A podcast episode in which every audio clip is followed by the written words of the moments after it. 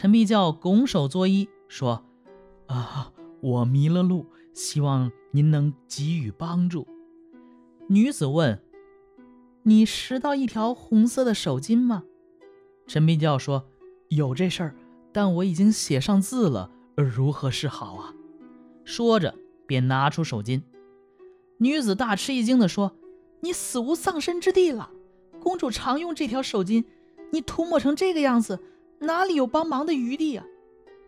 陈必教大惊失色，哀求女子帮自己脱身。女子说：“偷看宫中的女子已是不可赦免的罪过，念你是个文雅书生，我个人想保全你。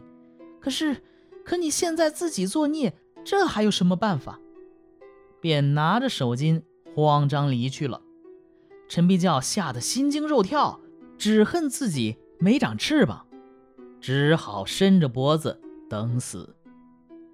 过了许久，女子又回来，暗中祝贺说：“有你活命的希望了。”公主把手巾看了三四遍，笑吟吟的，根本没生气，或许会把你放走。你最好暂且耐心等待，别去攀树爬墙的，如被发现。就不饶恕你了。这个时候天色已经向晚，陈必教对自己到底是凶是吉拿不定主意。然而腹中燃着饥饿的烈火，忧愁啊也快把人给煎熬死了。没过多久，女子挑着灯笼来了，一名丫鬟提着酒壶食盒，拿出酒饭给陈必教吃。陈必教急忙打听消息。女子说：“刚才我乘机说，花园中的秀才如能饶恕，就放了他；否则快饿死了。”公主沉思着说：“深夜里让你去哪里呢？便吩咐给你吃的，这当然不是坏消息了。”陈必教整夜徘徊彷徨，忧虑不安。在上午辰时将近时，女子又送来吃的。陈必教哀求女子为自己求情。女子说：“公主不说杀，也不说放，我们当下人的怎敢絮絮叨叨的轻率多讲？”后来日头西斜，陈必教正殷切地张望着，女子气喘吁吁的，急忙跑进园来说：“坏了坏了，多嘴的人把这事泄露给王妃了。王妃看见手巾就扔到地上，大骂狂妄粗鄙的家伙，你祸事来了。”陈必教大为惊恐。面如土色，只身跪在地上，请女子出个主意。忽然听见人声嘈杂，女子摆摆手躲开了。只见几个人手拿绳索，气势汹汹地走进门来。其中一个丫鬟仔细打量一番，说：“我以为谁呢？你不是陈郎吗？”便让拿绳索的人住手，说：“且慢，且慢，等我禀告王妃去。”便。回身急忙离去。不久，女子回来说：“王妃请陈郎进去。”陈必教战战兢兢地跟他前去。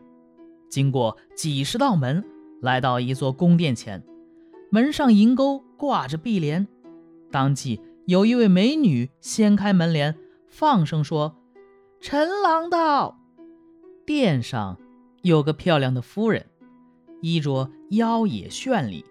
陈必教伏地叩头说：“远方的孤臣，万望饶命。”王妃急忙站起身来，亲自把陈必教拽起来说：“没有你的帮助，我就没有今天。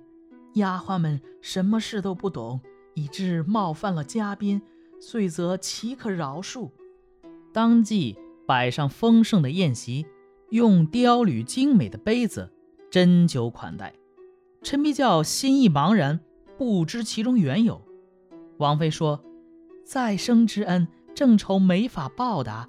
我女儿承蒙你红巾题诗，表示爱慕，应当是天赐姻缘。今夜就让她侍候你。”陈必教感到事出意外，远远超出自己的期望，因而神情恍惚，没着没落。天刚黑，一名丫鬟前来说。公主已经打扮完毕，便把陈必教领去成亲。忽然声管齐鸣，喧闹飞天。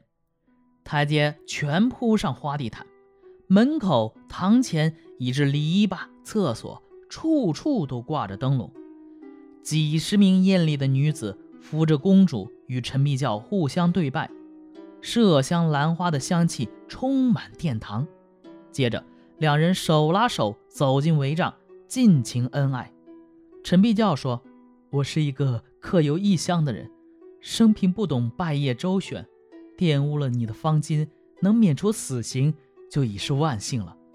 反而赐给我这段姻缘，实在是我不敢奢望的。”公主说：“我母亲是洞庭湖君的妃子，是阳江王的女儿。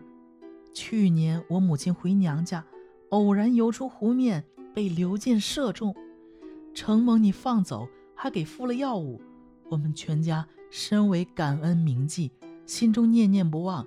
你不用因为我不属人类而心怀疑虑。我从龙君那里得到长生的秘诀，愿意与你共享。”陈必教这才领悟到公主是神人，于是问：“那丫鬟为什么能认识我呢？”公主说：“那天在洞庭湖的船上，曾经有一条小鱼衔住杨子哥的尾巴，这小鱼便是这个丫鬟。”陈必教又问：“既然不杀我，为什么迟迟不肯放我？”公主笑着说。